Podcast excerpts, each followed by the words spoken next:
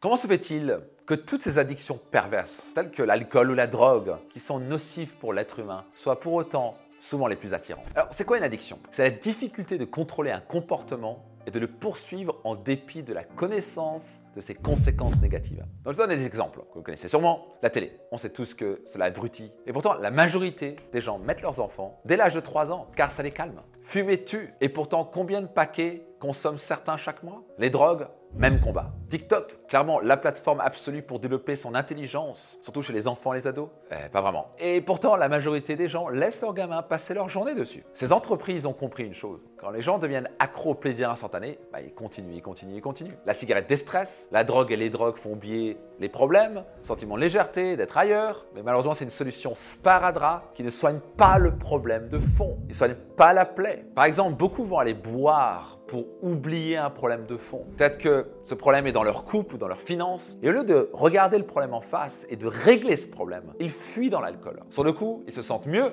c'est un sparadrap, mais la plaie est toujours là. Le lendemain matin, ils ont mal au crâne, mal à l'estomac, et le problème est toujours là. Il est juste devenu encore plus gros. Donc qu'est-ce qu'ils font? Bah, Ils prennent encore plus d'alcool pour oublier encore plus ce problème. C'est une spirale infernale. Notez cela attentivement, en grand sur votre front. Ce n'est pas parce que vous oubliez un problème qu'il va disparaître comme par magie. Si vous ne regardez pas vos problèmes en face et que vous ne réglez pas le problème de fond, la plaie, le problème va perdurer et en fait s'empirer. Aussi, pourquoi les addictions néfastes sont si présentes? Car ce qui est interdit, c'est excitant. L'homme aime braver l'interdit. Et ça depuis le plus jeune âge. Plus c'est interdit, le plus cela pousse les gens à le faire. L'interdiction assouvit notre besoin fondamental de conquête de liberté. Au passage, si vous voulez aider un fumeur à arrêter de fumer, la dernière des choses à faire et à leur dire, c'est Tu sais, c'est pas bien de fumer, il faut que tu arrêtes. Quand je coach des fumeurs sur l'arrêt de la cigarette, et, et Dieu sait le nombre de milliers de personnes que j'ai aidé à arrêter de fumer à travers mes programmes et mes séminaires, je leur dis en fait tout à fait le contraire. Je leur dis ce qu'ils n'ont pas l'habitude d'entendre. Je leur dis pas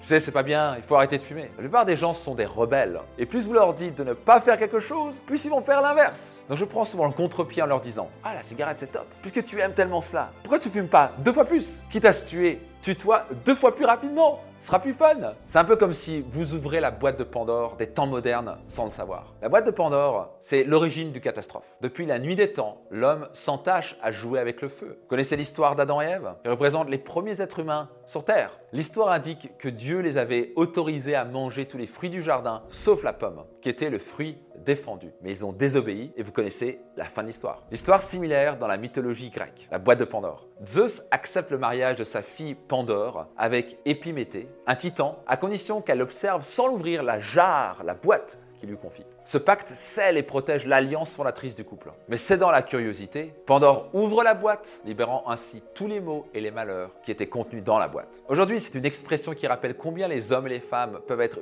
vulnérables et peuvent succomber à la tentation de choses qui sont néfastes pour eux. C'est un fléau car malgré le temps, les histoires se répètent. L'homme a tendance à ne pas retenir la leçon. La vie est un test permanent. La majorité des gens sont piégés dans le plaisir instantané, sans vraiment se poser la question des conséquences dans le futur. Et ceci crée une vraie barrière à la réalisation de vos rêves. C'est la raison pour laquelle très peu de gens ont la vie qu'ils désirent. Vous devez avoir une vision à long terme. Vous devez être capable de regarder dans le futur et vous poser la question, si je continue ce comportement jour après jour, est-ce que cela va m'amener à créer la vie que je veux? Est-ce que mon comportement m'aide à construire mes rêves ou à les détruire? Selon la réponse à cette question, vous devez agir avec courage et faire ce qui est inconfortable, mais faire le choix qui est mieux pour vous et votre vie. Vous devez sacrifier le plaisir instantané pour un plus grand bonheur futur. Pour cela, vous devez pratiquer un mindset d'acier pour apprendre à vous contrôler et dire non au plaisir instantané, pour dire oui à votre vie et vos rêves. Pesez le pour et le contre. Préférez-vous obtenir un plaisir à court terme de 3 à 10 minutes ou